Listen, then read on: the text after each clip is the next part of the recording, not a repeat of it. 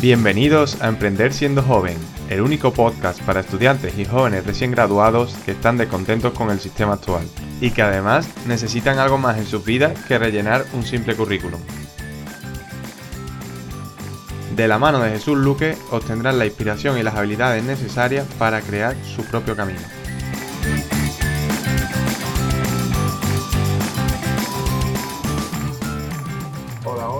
Y bienvenidos al episodio número 9 de este programa de entrevistas. La entrevistada de hoy es Beatriz García, es una chica de Sevilla y también ingeniera, pero en este caso ingeniera aeronáutica, y nos va a contar un poquito su historia. Cuando acabó la carrera, se fue a, trabajar a Alemania, pero se acabó dando cuenta de que no era lo suyo, de que se encontraba triste, que no realmente no, no le llenaba. Y tras un proceso largo, decidió dejar su trabajo y emprender y además en el mundo de la artesanía. O sea, imagínate la diferencia, ¿no? De paso de ingeniería aeronáutica a mundo de la, de la, artesanía. Durante toda la entrevista nos va a contar un poco su historia, su miedo, de qué fue lo que, lo que más le asustó al tomar la decisión, cómo lo hizo y, bueno, que nos cuente un poco también de su proyecto. Así que si te gustaría conocer la historia, eh, solo tienes que quedarte. Eh, recordarte de que todas las notas y recursos que he mencionado estarán en libreviajeros.com barra episodio 9. Ahí lo vas a encontrar todo. Y nada, también anunciarte de que probablemente este sea el último episodio en cuanto a entrevista en formato vídeo, ya que tengo el podcast prácticamente preparado. Y nada, espero que la disfruten. Pues hola Bea, ¿qué tal? Bienvenida al programa. ¿Cómo estás? Hola, Jesús, muchas gracias. Eh, bueno, para comenzar, ¿no? Para quien no te conozca, ¿quién es Beatriz García y a qué te dedicas? Bueno, a ver, lo de a qué me dedico es una larga historia que yo creo que ya entraremos en profundidad a lo largo de la entrevista. Ahora mismo puedo decir que, bueno, me dedico a ayudar a los artesanos a utilizar Internet y las nuevas tecnologías para impulsar su trabajo y, bueno, darlo a conocer a, al resto del mundo, digamos, ¿no? Los ayudo a digitalizar eh, el taller. bueno, pero para llegar aquí, ¿no? Eh, han pasado muchas cosas, que es lo que vamos a contar un poquito. Claro, esa es la cosa, porque realmente yo estudié ingeniería aeronáutica y llegué a trabajar de ingeniera durante unos años, entonces ha habido ahí como un proceso de reinvención importante. y bueno, eh, a mí siempre me gusta empezar por el principio de todo, ¿no? Y bueno, en bachillerato, ¿cómo, ¿cómo, surgió la idea de estudiar ingeniería aeronáutica? ¿O por qué tomaste esta decisión? Pues mira, la verdad es que yo no tenía clarísimo que iba a estudiar una ingeniería. Fue un poco como por descarte, porque bueno, sí que he sido siempre súper buena estudiante, de esta de sacar sobresalientes, y me gustaba mucho la ciencia. Mm, quizás porque, bueno, me gusta resolver problemas, la verdad. Y se me daba bien. Entonces estudié bachillerato de ciencias. Al principio no tenía muy claro por qué rama iba a tirar. Hice uno combinado, o sea, con ciencia de la salud y tecnología también. Daba de todo. Eh, química, biología, eh, dibujo técnico, todo junto. Luego ya me decanté por la parte técnica, sabía que no quería entrar en ninguna carrera relacionada con la salud.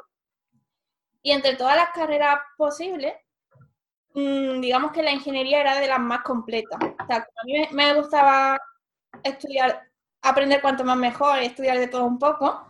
Yo veía que dentro de la ingeniería, bueno, pues estudiaban materiales, estudiaban estructuras, estudiaba electricidad, eh, de todo un poco. Entre distintas posibilidades a la hora de estudiar ingeniería, sí que la aeronáutica me llamaba más la atención en realidad más la rama aeroespacial que la aeronáutica, solo que la aeroespacial no se estudia en Sevilla. Esta especialicé después cuando, fui a, cuando me fui a Erasmus. Pero, pero bueno, eh, me parece interesante eh, descubrir como eh, todo lo que es relacionado con el espacio, los aviones incluso. entonces me, me decanté por la ingeniería de entre todas las posibilidades como por, por descarte. Yo pensé que la que más me podía gustar. No es algo que tuviera clarísimo al principio. Fue como, bueno, pues por aquí, por aquí, así. Yo realmente, o sea, me siento muy identificado contigo porque yo era igual, ¿no? Era un estudiante sobresaliente y se me daba genial resolver problemas. Y digo, tengo que estudiar una ingeniería, pero, y de hecho estuve entre aeronáutica o industriales y además me dio la nota, o sea que pude elegir. Pero al final dije, como no tengo ni idea, industrial es más general y, y, por eso tomé la decisión, ¿no? Pero lo que creo que, bueno, ambos llegamos a la conclusión de que directamente en bachillerato ya tenían la idea de que tenías que estudiar una carrera, ¿no? Claro, esa es la cosa. Nunca me llegué a plantear hacer algo diferente. O sea, yo me preguntaba a mí misma, ¿qué carrera estudio? Y me lo preguntaban los demás también, o sea, daba a todo el mundo por hecho que yo iba a estudiar una carrera y más con tan buena nota era como, como bueno, ¿qué, ¿qué, vas a hacer? claro, yo, vamos, yo igual, yo de hecho me, me, planteé hasta Inés, porque me encanta el tema del deporte y tal, pero como tenía tan buena nota, digo, es que esto sería como desaprovecharlo, ¿no? Y es que es como que en esa edad es, eh, yo creo que es un problema que, que tenemos y que ya hay países que se lo están arreglando, por ejemplo como Finlandia, ¿no? que el tema de la formación profesional súper avanzado y aquí en España es como el que estudia formación profesional porque no tiene nota o porque no vale para una carrera o es como que o tienes que estudiar una carrera o no... Mm, sí, la, la, gente da por hecho que es lo que uno tiene que hacer y, y no es así.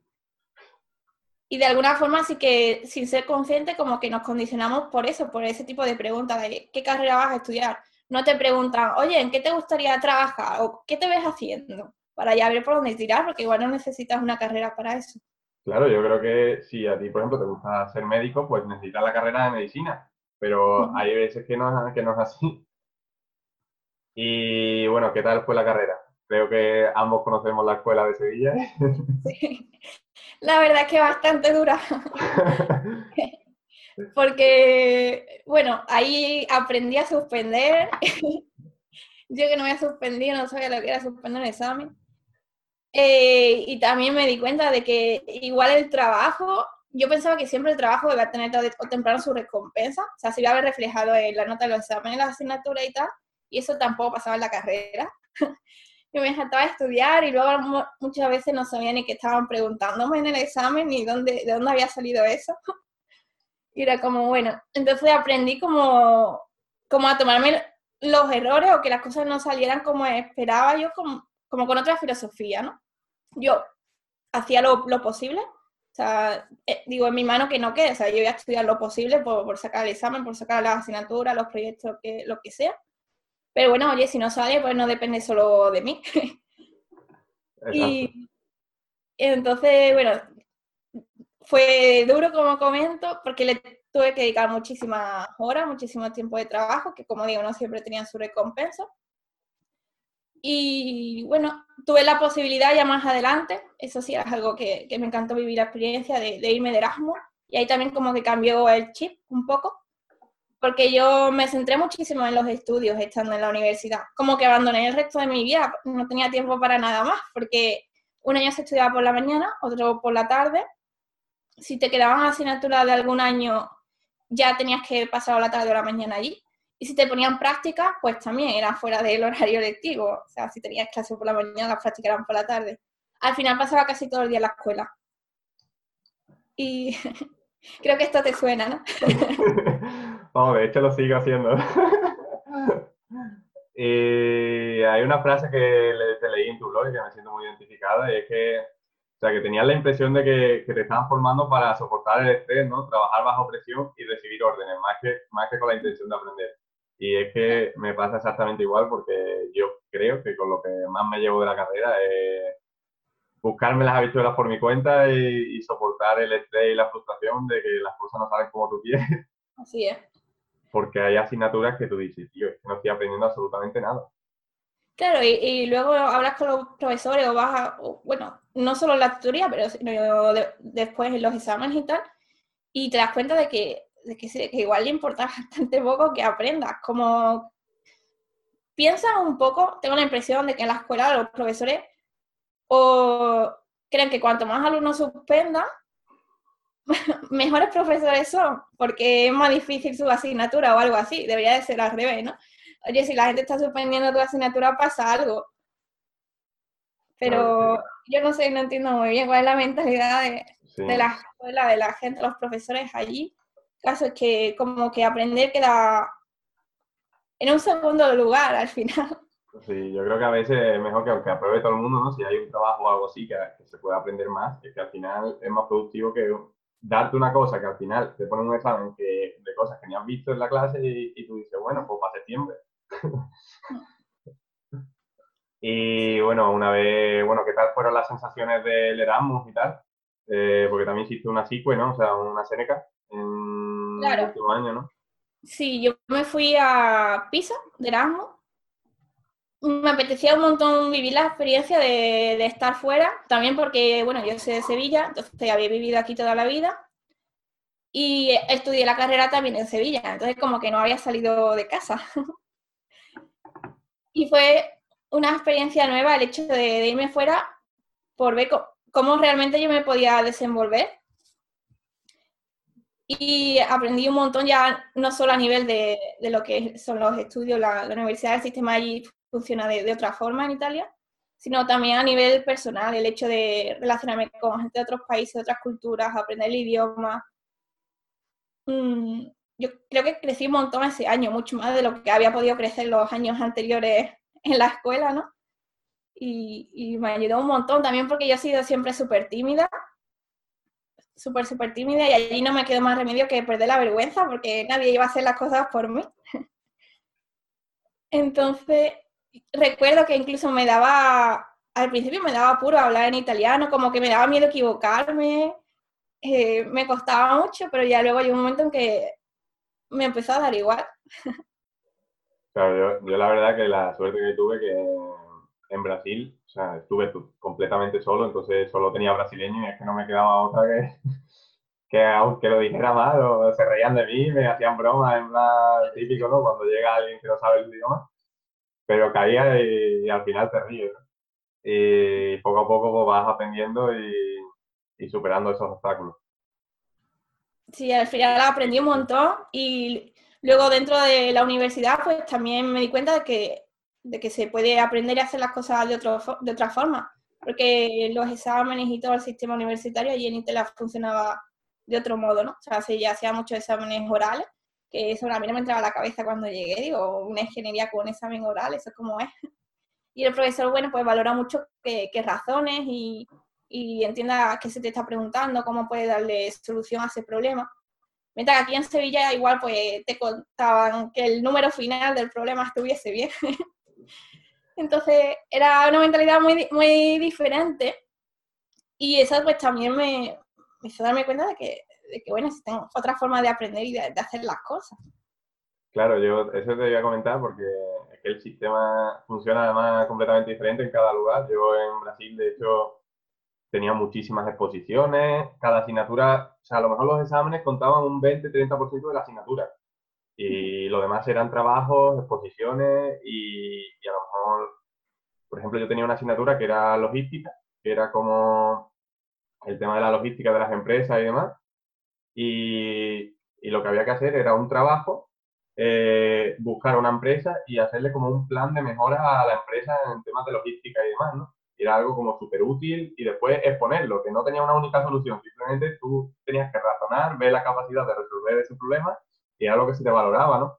Y además era útil, o sea, esa empresa lo usaba para, para, su, para su mejora y su optimización, ¿no?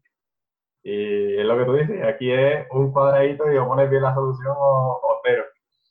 Sí, sí. Y luego, claro, luego yo me quedaba todavía algunas asignaturas después de acabar la, la Erasmus. Mm. Y yo decía, yo no quiero volver a Sevilla porque lo veía como volver atrás otra vez. Yo quería seguir aprendiendo. Y, me pedí una beca Seneca, una SQL, y me la dieron. Entonces estuve en terraza ya el último año de carrera haciendo las últimas asignaturas, que prácticamente eran optativas las asignaturas que, que me quedaban. Y también pues fue una experiencia diferente. Otro sistema también, como, como digo, aprendí un montón. Qué bien. Y bueno, una vez fuiste acabando la carrera, ¿cómo viste el panorama laboral? ¿Qué, era lo que se te pasaba por la cabeza o directamente entraste a trabajar? No creo, porque creo que, bueno, sí. Eh, fue todo como bastante rodado, así de forma bastante natural, no tuve que complicarme mucho.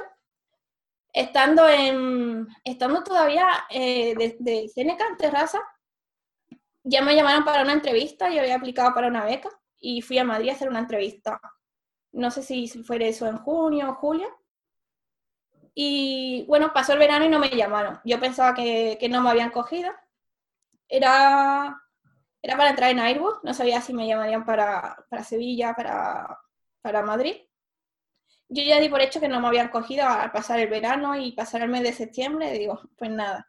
Entonces entré en una formación de la universidad de dos meses para, bueno, para ayudar a las mujeres universitarias a entrar en el mercado laboral. Y ahí estudiamos pues inglés, había como distintos bloques, ¿no? Inglés, gestión de, gestión eh, de negocio, coaching, era un programa bastante completo. Y estando terminando ese programa ya en los últimos días, me llamaron para decirme que sí que me habían cogido en Airbus. Entonces yo terminé, creo que el 31 de octubre la formación y el 2 de noviembre entré en Airbus. O sea, que, que realmente no tuve tiempo de, de pensar mucho, ni, ni, ni, busqué más. O sea, solo hice una entrevista y ya me cogieron. Vaya sorpresa, ¿no? Entonces ya entré eh, y estuve un año trabajando en, en Sevilla, en Tablada. Y luego cuando terminé esa beca, eh, sí que me ofrecieron la posibilidad de, de, quedarme trabajando con ellos a través de una subcontrata pero yo quería vivir otra vez en el extranjero. O sea, había estado estudiando fuera y ahora pues quería vivir la experiencia de, de, trabajar en, el extranjero. No sabía si Alemania o, o, Inglaterra, quizás porque eran países totalmente diferentes a, lo, a Italia, ¿no? que al fin y al cabo nos parecemos bastante. Eh, quería aprender en una cultura completamente diferente y ya busqué la forma de, de irme a Alemania. Y después de unos meses, pues también lo, conseguí y acabé trabajando en Alemania. Y bueno, antes de eso, la formación que hiciste, eh, ¿cómo se llama? para si alguien quiere buscar información sobre una formación así. Pues la verdad es que como ha pasado como bastante tiempo, cuatro o cinco años, no, más de cinco años, no, no, me acuerdo. Ah, sí, sí, se llama Universem. Vale. Terminado en M. Perfecto, yo digo, por si a alguien se interesa, que acabe y lo crea conveniente. Y bueno, ahora... Perdona, que, que, te puedo pasar después el link o algo de, información. Fue algo que descubrí un poco de, de, casualidad y no sé muy bien cómo llegué, llegué ahí. Y es solo para, para mujeres, eso sí. Sí, sí, vale, pero perfecto. Y bueno, volviendo al tema de Alemania, cuéntanos un poco cómo lo conseguiste o que, cómo te planteaste trabajar allí. Pues mira, supe de una beca que no conoce mucha gente que se llama VIE. Em, es una beca francesa, por eso no se, conoce, no se, conoce, mucho en España, pero tienen la posibilidad de, de aplicar cualquier persona que viva en la Unión Europea. Y son becas para trabajar en, en una empresa entre 6 y, y 2 años máximo ¿vale? Te dan la posibilidad de trabajar para una empresa francesa o con sede en Francia. Fuera de Francia. La idea es que, es que bueno, quiera experiencia internacional. Para gente que no tiene apenas experiencia, o sea, para gente que apenas ha, ha trabajado antes, tengan la posibilidad de vivir esa experiencia en el extranjero. Como Airbus tiene, bueno, funciona en Alemania, funciona en Francia, tiene los eh, en Toulouse sobre todo. Toulouse, sí. Yo he ido a Toulouse. claro, pues tenía la posibilidad de, de entrar en Airbus con, e, con, esta beca. Mm. Entonces, a través de la página web de Airbus, ellos publicaron esta posición, o sea, como si fuera una, una posición normal y corriente. Realmente, el puesto de trabajo es, o tu trabajo es el mismo que el de cualquier otro, pero no entras con... Es como otro tipo de contrato, mm. digamos. ¿Vale? Entonces eh, apliqué, pasé todo el proceso de selección y bueno, eh, finalmente entré en un principio, no sé si fueron directamente para, para dos años, si no tuve que ampliar la beca, directamente mi posición era para dos años entré con esta beca, luego querían que me quedase allí, entonces me ofrecieron un contrato alemán. Mm. Yo ya estaba planteando irme, o sea, ya como que empecé a experimentar mi crisis existencial, que ahora entraremos en eso. Y tenía claro que más de seis meses no iba a estar, entonces le propuse a mi jefe que me hiciera el contrato por los seis meses temporal. Y a los seis meses, que coincidió con, con el mes de diciembre, con las navidades, y ya decidí volverme de- definitivamente. Entonces sí que la beca esta, que no la conoce mucha gente, es una muy buena oportunidad para adquirir experiencia en una empresa y, y luego, luego que cuenten contigo, que, que te consideran desde luego. Claro, pues sí, lo pondré en la página, en el post que acompañará la entrevista. Y, y bueno, ¿cómo fue tu trabajo en Alemania? ¿Un, un idioma nuevo, supongo? Sí, porque además en mi departamento mm, se funcionaba en alemán. y yo había empezado a estudiar alemán un poquito antes, pero cuando llegué allí me era súper complicado, no entendía nada, es que ni, ni las preguntas más sencillas, porque el acento pues igual era totalmente diferente, no, no me enteraba de nada y fue súper frustrante y súper difícil al principio, porque me fui a un pueblo pequeño o sea, digamos que Airbus tenía allí di- distintas plantas. Está la planta de Hamburgo, que es mucho más internacional, digamos. Luego hay una planta en un pueblo que se llama Stade, Mm. es donde yo estuve trabajando, en esa planta de Airbus. Y ese pueblo es un pueblo pequeñito, entonces ahí la gente no hablaba inglés apenas. ¿Y cómo lo hiciste? ¿Cómo te la? Claro, lo pasé regular al principio, eh, pidiendo ayuda a, a compañeros que llevan ahí más tiempo, incluso para, para buscar casa, o hablar con el casero, o hablar con la compañía de teléfono. Al principio era todo eh, un mundo. Y en el trabajo dentro de mi departamento había un chico que sí que hablaba inglés, entonces como que yo trabajaba más directamente con él. Y mi jefe, mi primer jefe, porque tuve dos, eh, era, era sudamericano, entonces sí que hablaba español, aunque no trabajásemos directamente, pero en un momento dado pues también podía contar con él. Sí, que tenías Y- una ayuda ahí en ese sentido. Simplemente pues em- seguía estudiando alemán y me acostumbré a, a trabajar en alemán, al menos, aunque me costase a mí muchísimo hablar alemán en aquel momento, sí que fui haciendo el oído y, y entender entendía y seguía la- las reuniones y toda la información. También al ser un puesto técnico, quiera que no, el vocabulario se termina repitiendo y terminé apañándomela para, no dominando el idioma, pero sí apañándomela para que no fuera un impedimento a la hora de trabajar ni de desenvolverme allí en la ciudad. Claro, ¿y diste clase a la vez o cómo estuviste estudiando? Claro, di clases antes de, de irme, Mm. eh, estando ya aquí en Sevilla, pero claro, llegué con un nivel muy básico. Y luego allí me apunté en, en una escuela, no era una escuela pri- privada, era como, no, no sabría decir, si algo como los cursos de los distritos del ayuntamiento allí. O sea, como que el ayuntamiento organizaba cursos de alemán, ¿no? Para extranjeros. Y ahí sí, sí que entré y estuve unos meses estudiando con ellos. Y luego a través de internet, pues me ponía con, con Duolingo y Busuu, que son do- dos páginas que para aprender idiomas, sobre todo vocabulario y de forma amena, están súper bien. Yo lo usé, usé Duolingo para el portugués. y la verdad que bien. Y- También busqué, también busqué un tándem, una persona con la que poder quedar de vez en cuando para charlar y soltarme a nivel oral. Entonces conseguí una persona y una vez a la semana más o menos quedábamos para hablar. ¿Cómo conseguiste esta persona? ¿Vía...? Por internet, o sea, ahí estuve investigando, creo que a través de una página que se llama tandem.org, Sí. algo así. O sea, o yo busqué tandem en alemán, no, no pongo en pie porque ha pasado mucho tiempo de eso, pero sí que como me encanta aprender idiomas y estuve eh, investigando y di con varias páginas, a través de una de ellas conseguí este contacto. Genial. Y bueno, ¿cómo fueron tus últimos meses en Alemania? Eh, ¿Cómo te sentías? ¿Qué era, cuál es, ¿Cómo era tu vida allí? Pues mira, al principio, como te digo, por el tema del idioma y porque no, no terminaba de encontrar mi sitio, estaba como bastante perdida. Y luego ya me, fui haciendo con el trabajo, los compañeros y, tal.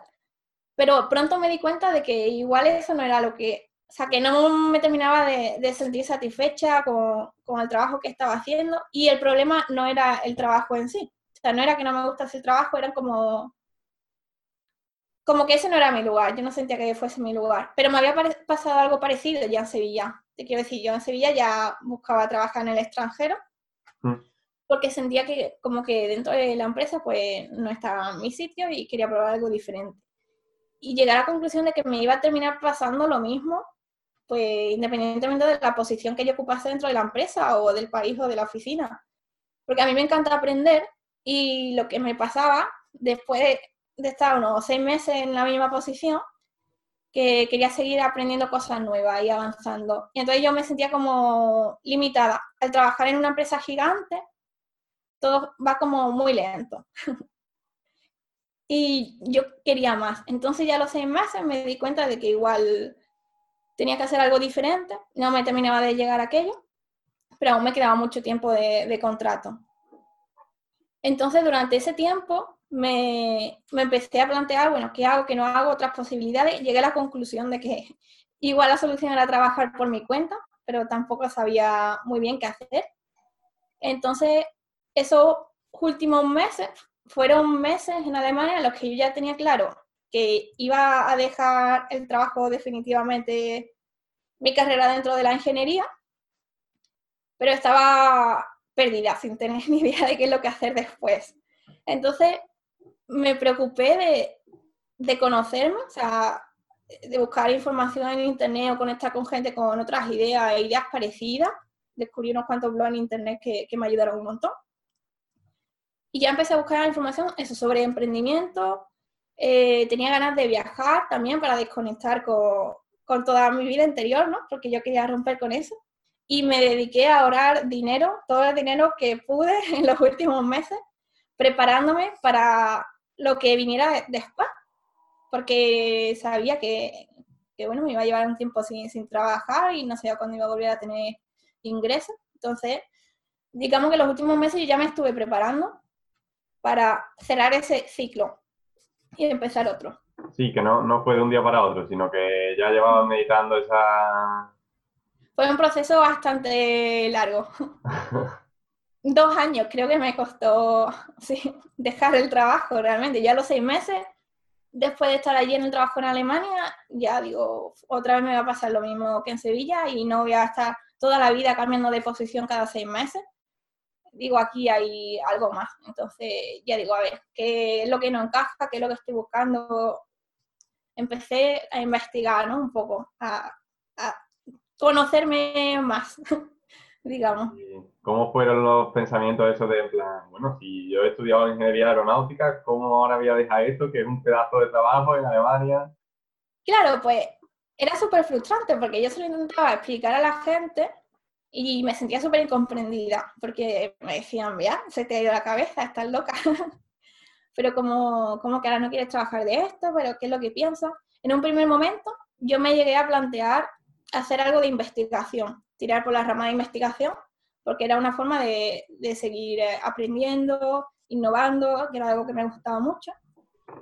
Pero también pensé, bueno, ¿qué tipo de vida quiero llevar? ¿Es realmente compatible con el estar trabajando en investigación? Y me di cuenta que no. Entonces, si ya la gente me decía que estaba loca cuando yo decía que quería trabajar en investigación, cuando ya pasé a decir que no, que realmente yo quería emprender y hacer algo por mi cuenta, pues todavía, pues todavía más, ¿no? O sea, no, me entendía, me sentía súper incomprendida y, y súper sola también estando allí. Sin embargo, lo, lo, curioso es que mis compañeros alemanes sí que de alguna forma lo entendieron o me apoyaron más que, que, gente de mi edad y de mi entorno que había estudiado lo mismo que yo, que estaba en una misma situación que yo. Quizás porque allí en Alemania la cultura sí que es otra, entonces están súper acostumbrados a salir del país o antes de ponerse a trabajar o de pedirse un año sabático. Hay mucha gente que lo hace, que se pide un año sabático, se va afuera a hacer algo totalmente diferente, a viajar.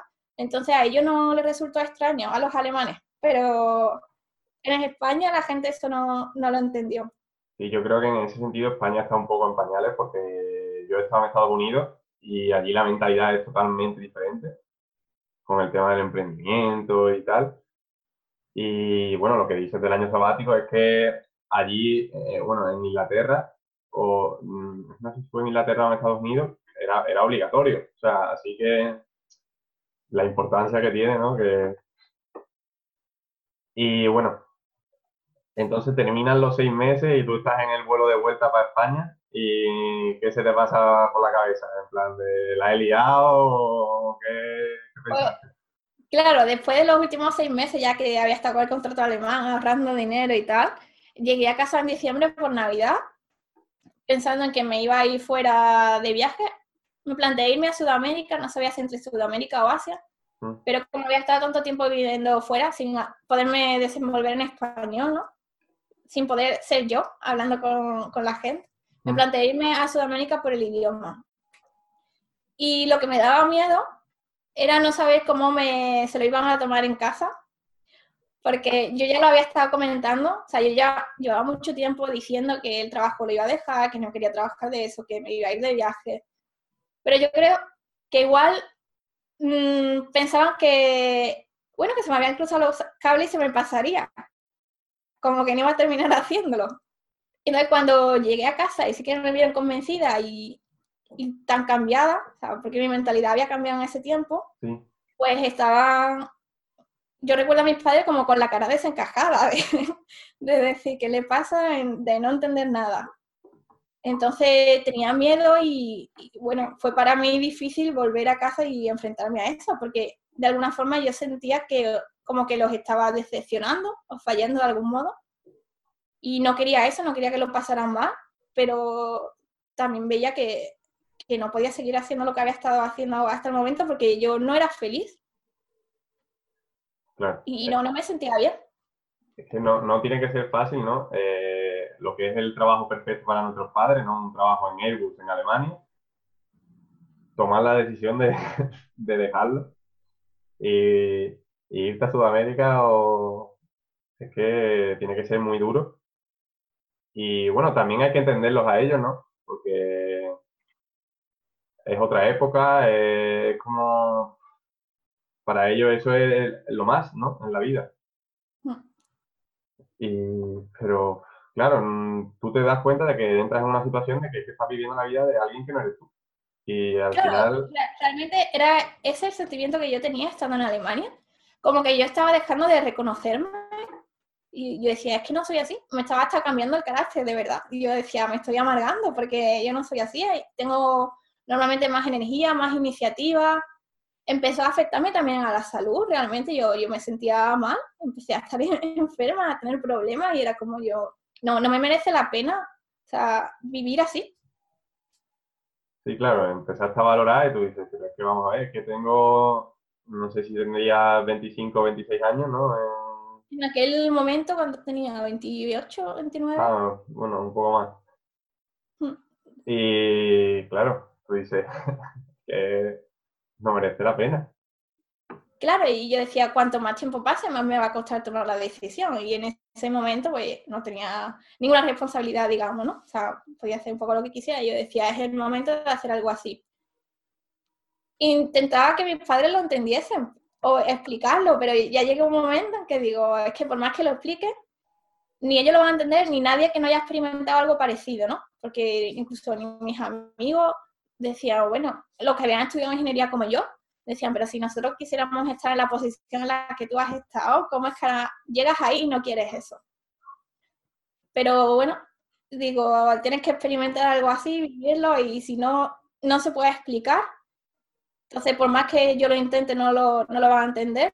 Y me quedé con eso, con la idea de que no tenía por qué esperar que lo entendiesen. Sí que me daba cuenta de que, bueno, al fin y al cabo ellos lo que buscan es mi felicidad, ¿no? Y que en el fondo, a largo plazo, pues se iban a alegrar de, verme bien y, ya está. Claro, al final te acaban apoyando. ¿Y qué fue lo que les dijiste? Porque supongo que no llegaste, oye, que, que me voy. ¿Cómo fuiste introduciendo?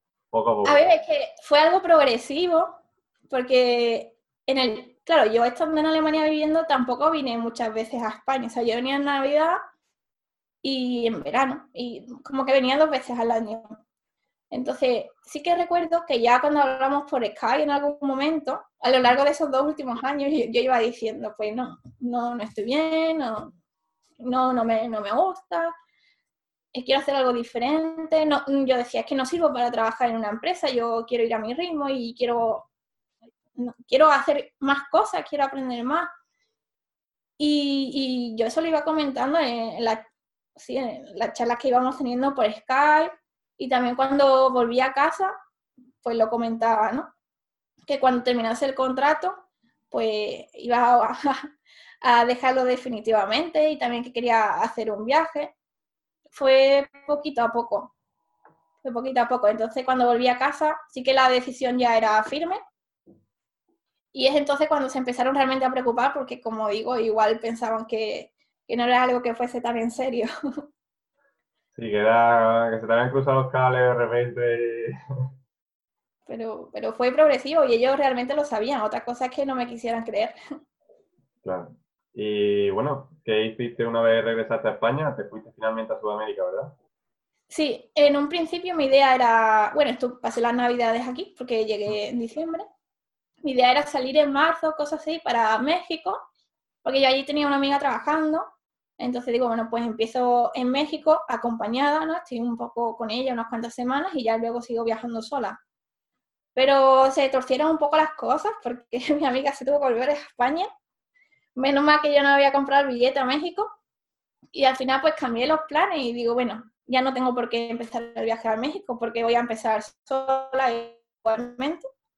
¿A dónde me voy? Y, y sin tener pensado a dónde, yo busqué en Skyscanner por, por, las fechas de mayo, porque bueno, iba a tener un bautizo el 1 de mayo, digo, bueno, ya me quedo con la familia, claro. el bautizo, retrasé un poquito el viaje. Digo, a ver, a partir del, del 2 de mayo, ¿no? Que ya ya pasó el bautizo. Un viaje a Sudamérica, el más directo, porque bueno, quería que fuesen cuantas menos horas de vuelo y menos mejor. Uno de los vuelos más directos y más baratos. ¿A dónde? Y, era Lima, uno de esos destinos, como Lima y Buenos Aires digo, ya, pues empiezo el viaje, el viaje en Lima y vuelvo de Buenos Aires, que son los vuelos más directos que encontré. No me compré el billete de vuelta, porque no sabía cuándo quería volver, pero me compré el billete a Lima cuando yo vi que, que era más conveniente de precio y decidí empezar el viaje habiendo reservado las tres primeras noches en un albergue y ya no sabía más. Era como, bueno, necesitaba el, no hacer planes, el improvisar y dejarme llevar, porque toda mi vida anterior había estado como súper estructurada, súper organizada, ¿no? Ya en la universidad, luego en el trabajo, en Alemania, pues todavía más que aquí, ¿no? Que casi que allí para quedar a tomarte un café con alguien tienes que pedir cita, ¿no? Sí, sí. Y apuntarlo en la agenda. Entonces era como, bueno, pues yo echo de menos improvisar y, y quiero dejarme llevar y ver cómo me siento entonces no, organicé demasiado. Fue un poco casualidad que yo empezase en Perú. y bueno, entonces la primera vez que fuiste sola tan lejos, ¿no? Eh, ¿No tuviste miedo? Lo, que la gente te diría? ¿Cómo, ¿Cómo, se te ocurre irte sola a Lima sin nada? Pues el caso es que era la primera vez que viajaba sola a ningún sitio, porque vale que yo había estado viviendo en el extranjero, pero había llegado con un trabajo con un, o con la beca de, estudio, ¿no? Cuando había estado en la universidad y sabía que me iba a encontrar con más gente en la misma situación. Lo de viajar sola era nuevo y era algo que yo sentía que necesitaba y tenía muchas ganas de hacer. Entonces, mm, no me da, o sea, me daba un poco de miedo porque nunca había estado allí, no sabía hasta qué punto me iba a sentir, no me iba a sentir a gusto, si realmente sería peligroso porque bueno, yo no me terminaba de creer todo lo que cuentan en la tele, ¿no? Que siempre es lo peor de cada lugar, pero digo, oye, igual tengo que tener cuidado. Mm, no sabía muy bien qué, qué iba a pasar, pero me podían las ganas más que el miedo. O sea, era como... el, el, miedo no, no me frenó a la hora de viajar, realmente no, no, no sentía miedo, sino como más, más bien curiosidad o Claro, y en algún momento si hay algo que no te gusta o te encuentras mal o algo, pues coges un billete de vuelta, ¿no? Claro, es que digo, yo decía, ¿qué es lo peor que puede pasar? Que sí que puede pasar cualquier cosa peligrosa o que me roben y tal, o que caiga enferma, entonces eso sí que me preocupaba. Yo iba con el seguro para un médico, ¿vale? Para el tiempo que estuviese viajando. Eh, igual eso, no sabía dónde me iba a quedar a dormir a partir de la tercera noche, pero sabía que si me pasaba algo, yo por el seguro iba a estar cubierta, ¿no? Entonces, me podía pasar en Perú, en cualquier otro país En y también, también, claro. digo, si yo no me siento a gusto, pues me vuelvo y, y ya está. Entonces, no, no, no me preocupo demasiado. Claro, yo, el hecho de, o sea, cuando también me fui a Brasil, ¿no? Todo el mundo me decía, además lo del Zika estaba muy fuerte, eh, Brasil es la ciudad del peligro, ¿no? Eh, y, pero al final, yo siempre pienso que si hay gente, o sea, si hay personas que están viviendo allí bien, ¿no? Eh, al final, sí es verdad que los turistas tienen una tendencia así más por, ¿no? Por ser robados, por y tal, pero hay que tener cuidado, eso sí, pero que al final se puede, ¿no? Y que la tele, es verdad que las cosas pasan, pero es lo que tú dices, ¿no? Te puede pasar en Brasil, te puede pasar en España, te puede pasar en la calle de al lado de tu casa y al final es cuestión de suerte en ese sentido, ¿no? ¿Mm? Y bueno, eh, al ser un viaje tan largo, yo supongo que con el dinero que tenías ahorrado, pero hacías algo más para buscarte la vida, para intentar al menos ingresar algo de dinero mientras viajabas. El caso es que al principio empecé haciendo algunas traducciones, porque como me encantaban los idiomas y bueno, tenía un conocimiento técnico que habiendo estudiado una ingeniería no tenía todo el mundo, empecé haciendo alguna traducción como freelance. Pero lo que me pasó estando de viaje, eso lo empecé poquito antes de irme de viaje con la intención de, de seguir mientras viajaba. Pero estando de viaje las conexiones eran horribles. O sea, en Sudamérica internet no funcionaba muy bien, o al menos no en los sitios en los que yo me estaba quedando. Y, y deseché la idea, así que al final pues estuve viajando con los ahorros. También es cierto que hay muchas formas de viajar. Yo Claro. del tiempo que estuve viajando, que fueron unos seis meses, casi cuatro estuve en Perú, o sea, entre Perú, Bolivia, algunas semanas, porque obviamente por el pasaporte pues tuve que cruzar la frontera, luego volví a Perú. Mm, Entonces sí que eran países baratos y yo me quedaba normalmente en albergues, en habitaciones compartidas.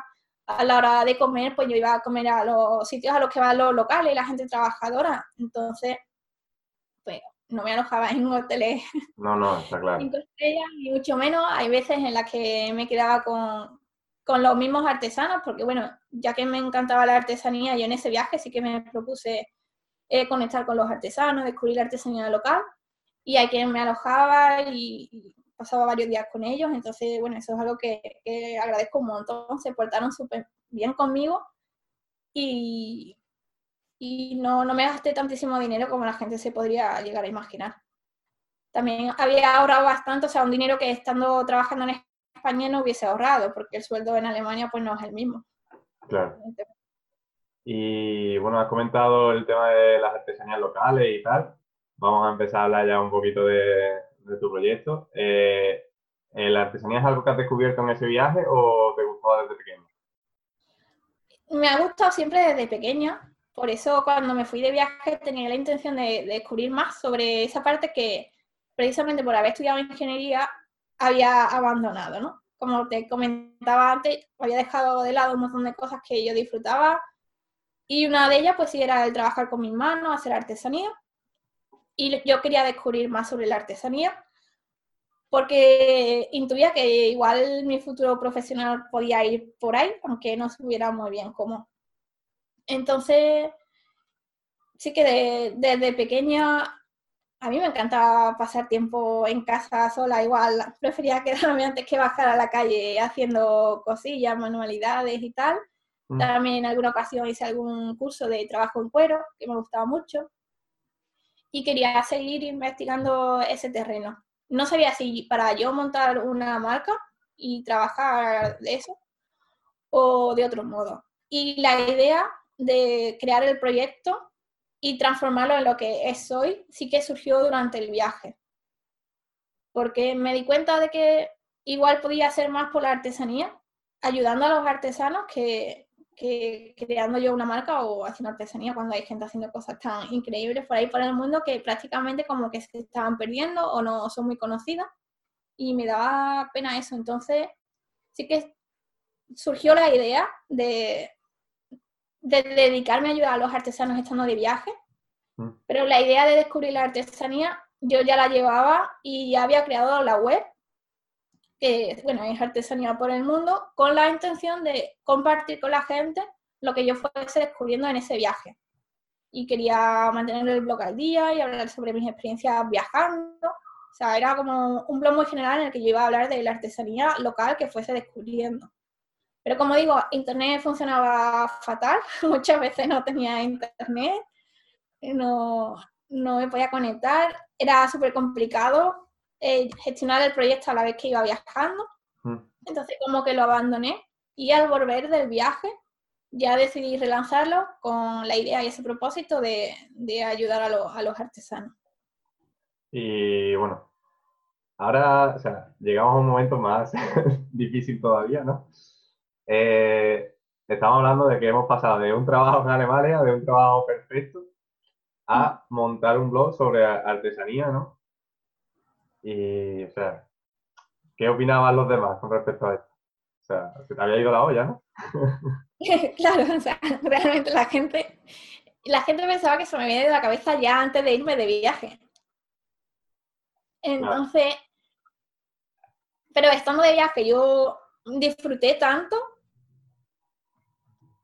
realmente lo que ocurrió en ese tiempo, mm. en el viaje, es que yo empecé cada vez a preocuparme menos de lo que pensaran los demás. Porque cada vez iba conectando con más y más gente que pensaba de forma parecida, o bueno, con los mismos artesanos, con los que me entiendo súper bien, ¿no? Porque es que realmente comparto esa pasión por la artesanía, a mí me encanta todo lo que esté hecho a mano y también me gusta trabajar con mis manos mucho, y eso es algo que me sorprendió incluso habían estudiado alguna carrera técnica y luego se había dedicado a la artesanía finalmente, o al revés, había artesanos que, que, se habían quedado con la gana de hacer alguna ingeniería o carrera técnica. Digo, fíjate tú, que podría parecer que no tiene nada que ver, pero igual sí que está algo relacionado, ¿no? Un poco porque yo creo que lo que estudiamos ingeniería, o muchos al menos, sí que nos gusta resolver problemas y también somos creativos, aunque sea de otro modo, a la hora de resolver esos problemas. Y entonces conectaba súper bien con, con ellos, no pensaban que yo estuviese loca, aunque igual no entendían que estuviese viajando sola, eso en Sudamérica quizá no se entiende tan bien, pero eh, la idea de que estuviese haciendo el proyecto y, hubiese decidido cambiar mi, mi trayectoria profesional, sí que la entendieron muchos viajeros con los que coincidí en los albergues y demás también. Entonces yo sentí que no, bueno, que igual no estaba tan loca ni tan sola como en un primer momento me había sentido y me empezó a dar igual lo que pensaran en mi entorno porque yo me sentía bien así. Entonces yo sentía que iba por un camino y era lo único que me preocupaba. Y, bueno, cuéntanos un poco más sobre el proyecto, cómo, va o qué, qué, es lo que buscas a alguien. O sea, bueno, estás ayudando a las personas que, que venden sus productos artesanos, ¿no? A que tengan una mayor visibilidad por internet y, y en ese sentido. Y bueno, ¿cuáles son tus sensaciones actualmente con el proyecto? Pues mira, el proyecto eh, lo relancé con ese propósito, creo que fue el 28 de enero, no se me olvida la fecha, del año pasado, del 2017. Y en marzo empecé una formación para, bueno, de negocio online, marketing, estoy en una en, un programa de, de, mentoría, bueno, con Antonio G, de inteligencia viajera. He sido una de las alumnas, todavía lo soy ahora mismo.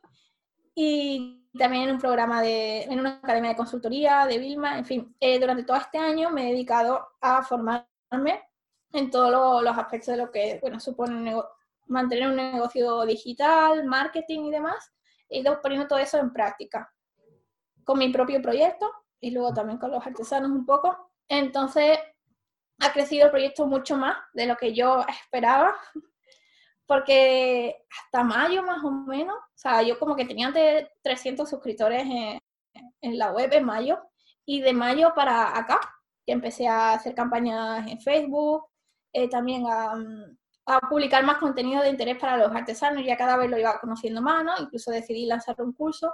El proyecto ha crecido de forma brutal. Entonces, es un proyecto que, que gusta, que está teniendo muy buena acogida. Tampoco hay mucha gente haciendo algo parecido, que es algo que me preocupaba al principio porque no sabía si era bueno o malo. Digo, no sé si se le ha ocurrido a alguien y no ha funcionado, o no se le ha ocurrido a nadie, pero yo veía que sí que en Estados Unidos, que en ese sentido a la hora de emprender no ha sacado un poco de ventaja, sí había gente haciendo algo así.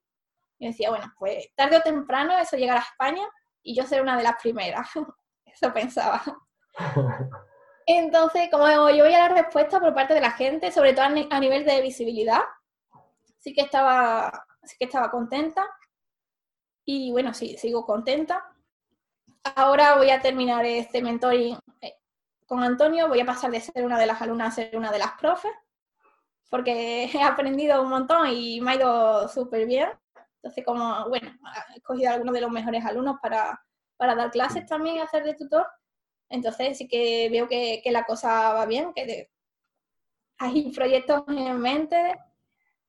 Ideas tengo un montón, me falta tiempo para ponerlas en práctica. Eso nos pasa Pero sobre todo, sobre todo lo que voy viendo es que sí que aunque poquito a poco vaya todo muy, muy despacio, porque cuesta arrancar, ¿no? En internet.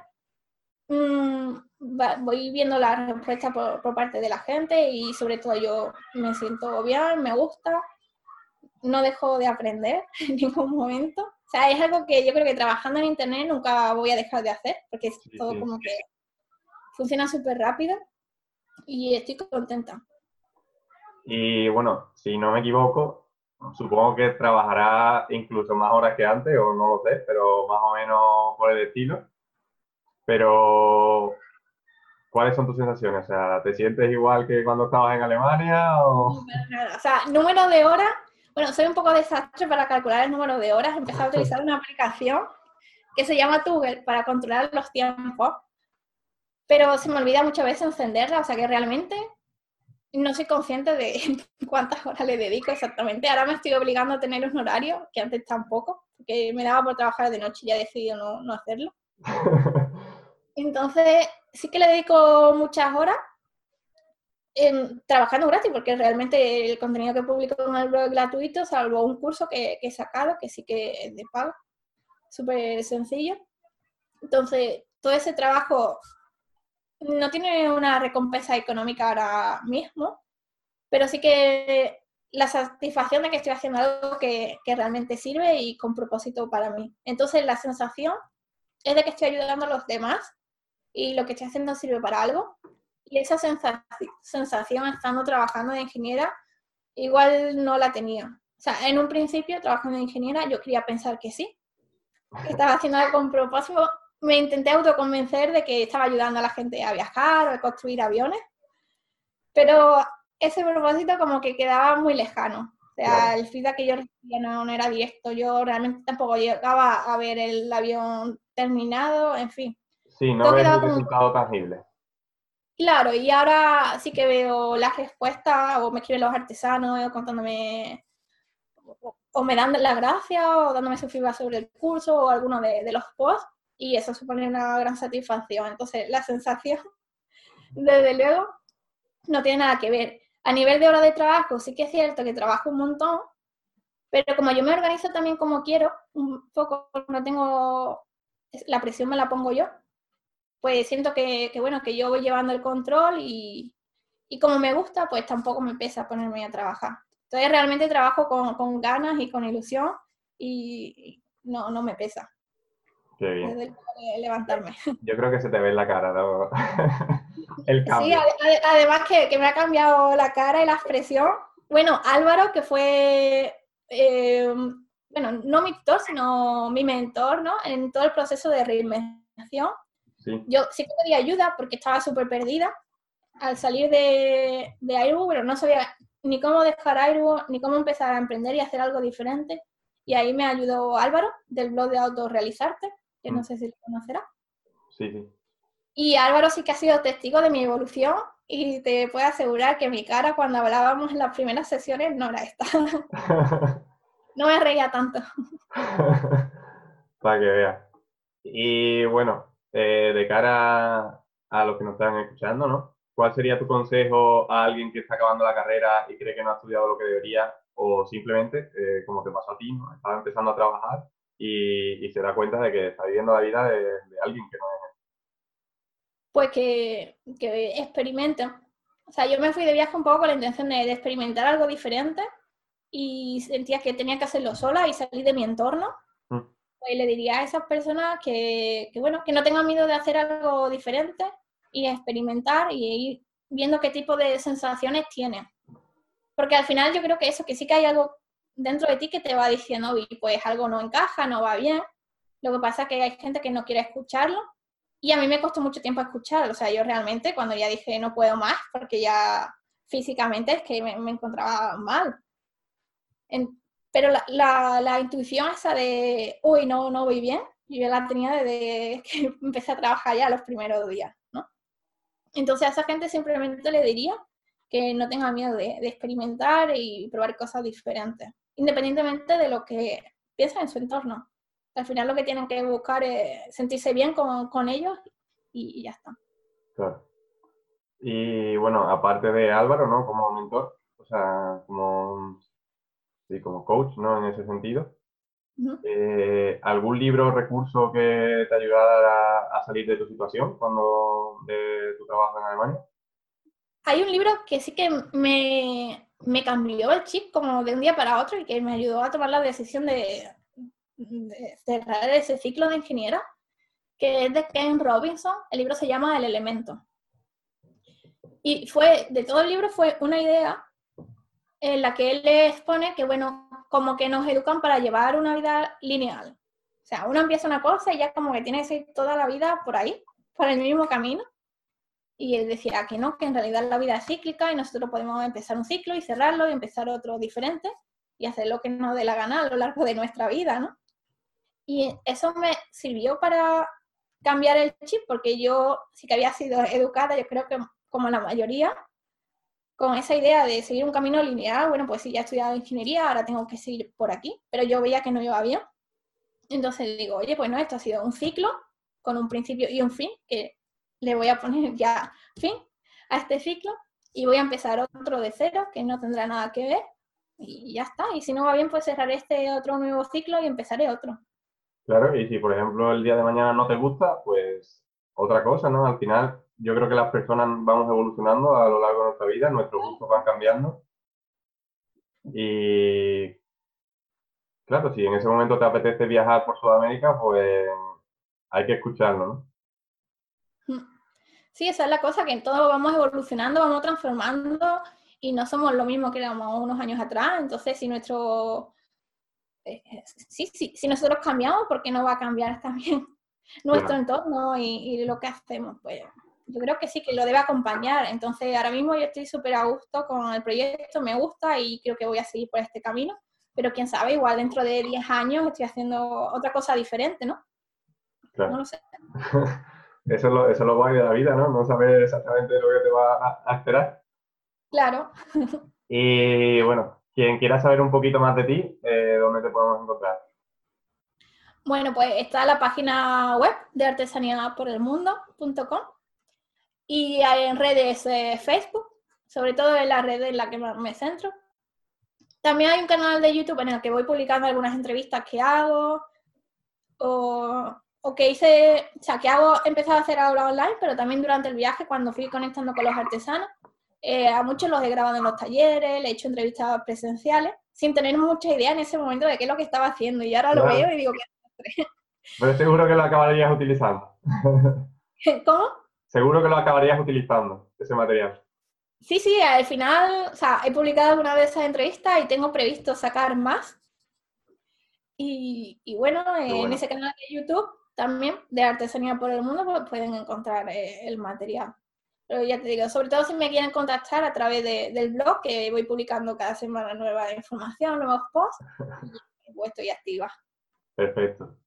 Y bueno, ya creo que vamos a ir terminando. Yo creo que a mí me ha encantado charlar contigo. Yo también, me encontré súper a gusto. Y bueno, hay una pregunta que le hago a todos mis invitados, ¿no? ¿Y qué sería para ti ser libre? Ser libre.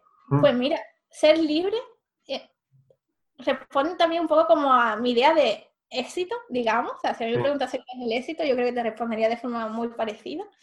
Que al final es el, el hecho de ser responsable de tu propia vida, tener la libertad de elegir eh, qué quieres hacer en cada momento, dónde quieres estar, con quién, el ser responsable de eso. Yo creo que al final todos coincidimos en, lo mismo, ¿no? Y creo que lo has dejado claro durante toda la entrevista. Y, al final es eso, ¿no? Eh, ser tú quien decida cada cosa que haces durante el día y no, no vivir, ¿no? No reactivamente, sino activamente. Sí, así es. Qué bien. Pues bueno, Madrid, eh, muchísimas gracias por aceptar la invitación. Gracias a ti. Y nada, ya nos vemos, ¿vale? Mucho éxito. Chao. Chao.